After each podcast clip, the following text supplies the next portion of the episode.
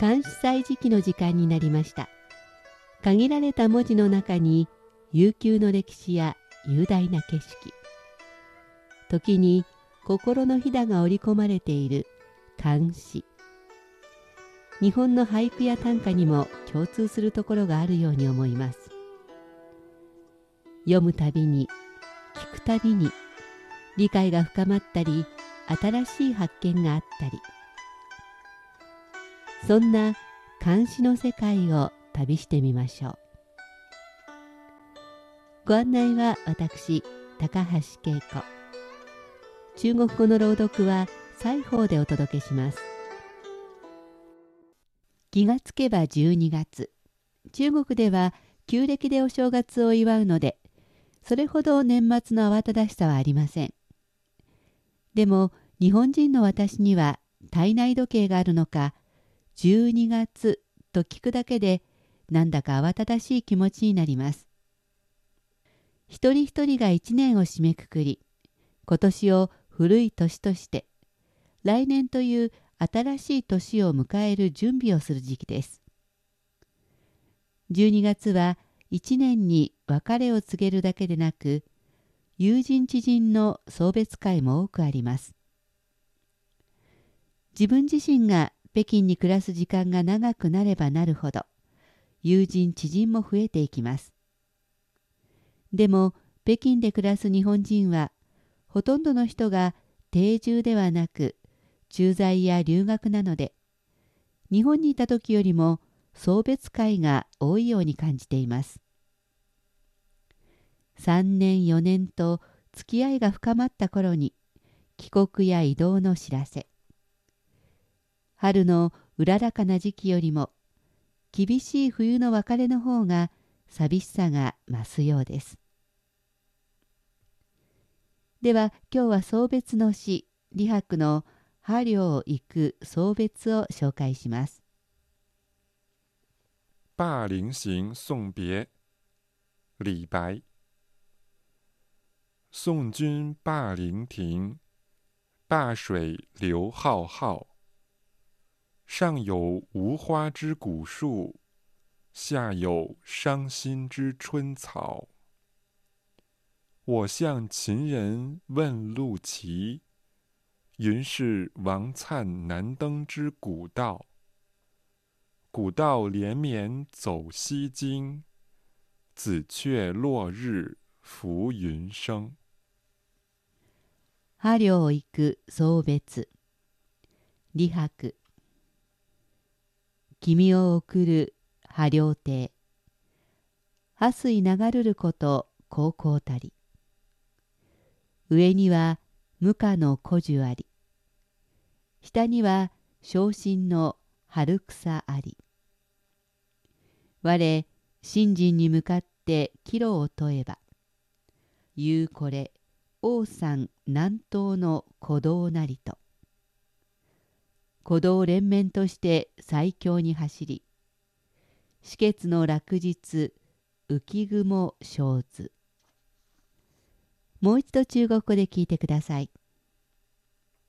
灞陵行送别，李白。送君灞陵亭，灞水流浩浩。上有无花之古树，下有伤心之春草。我向秦人问路骑。云是王粲难登之古道。古道连绵走西京，紫雀落日浮云生。君を送って波領亭まで来た。目の前の波水の流れははるかに続いている。頭の上には花のない古い木が枝を垂れ、足元には心を痛ませる春の草が生えている。土地の人に分かれ道を問えば、これはかの王さんが南東と歌った古い道だという。古い道はどこまでも続いて長安に至る。その長安の宮殿には夕日が落ちて浮雲が生じているのだろう。作者李白は政党の詩人。徒歩と並ぶ中国を代表する詩人で日本でもよく知られていますね。この時代の詩人文人は役人だった人がほとんどですが李白は違います。今日紹介した詩は彼が40歳代前半に都長安にいた時に作られたものです。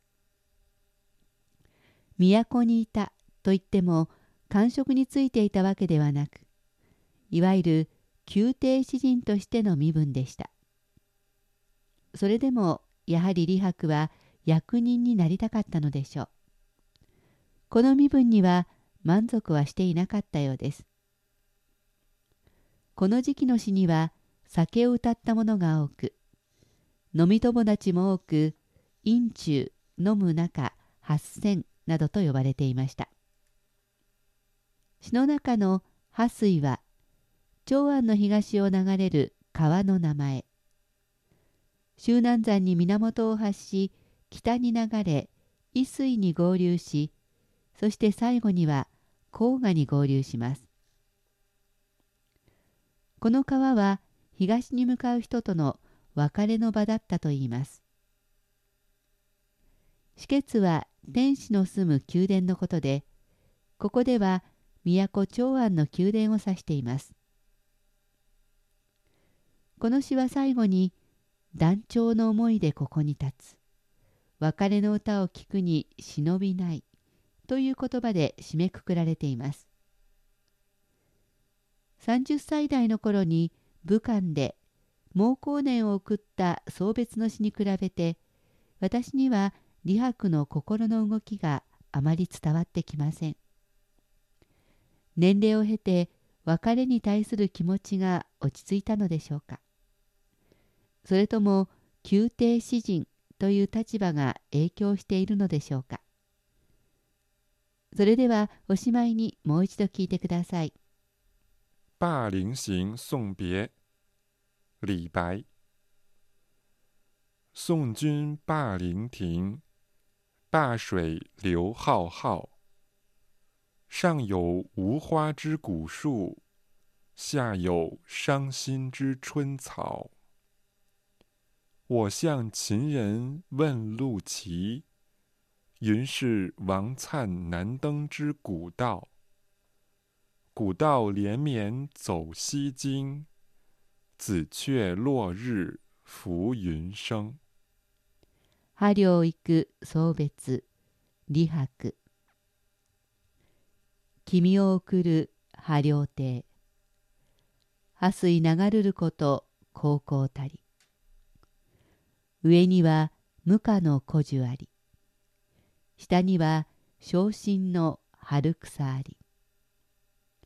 我信心に向かって岐路を問えば言うこれ王山南東の古道なりと。古道連綿として最強に走り止血の落日浮雲生ず。君を送って波領亭まで来た。目の前の破水の流れははるかに続いている。頭の上には花のない古い木が枝を垂れ足元には心を痛ませる春の草が生えている。土地の人に分かれ道を問えばこれはかの王さんが南東と歌った古道だという。古道古い道はどこまでも続いて長安に至るその長安の宮殿には夕日が落ちて浮雲が生じているのだろう。監視祭時期今日は李白の「波領行く送別」を紹介しました。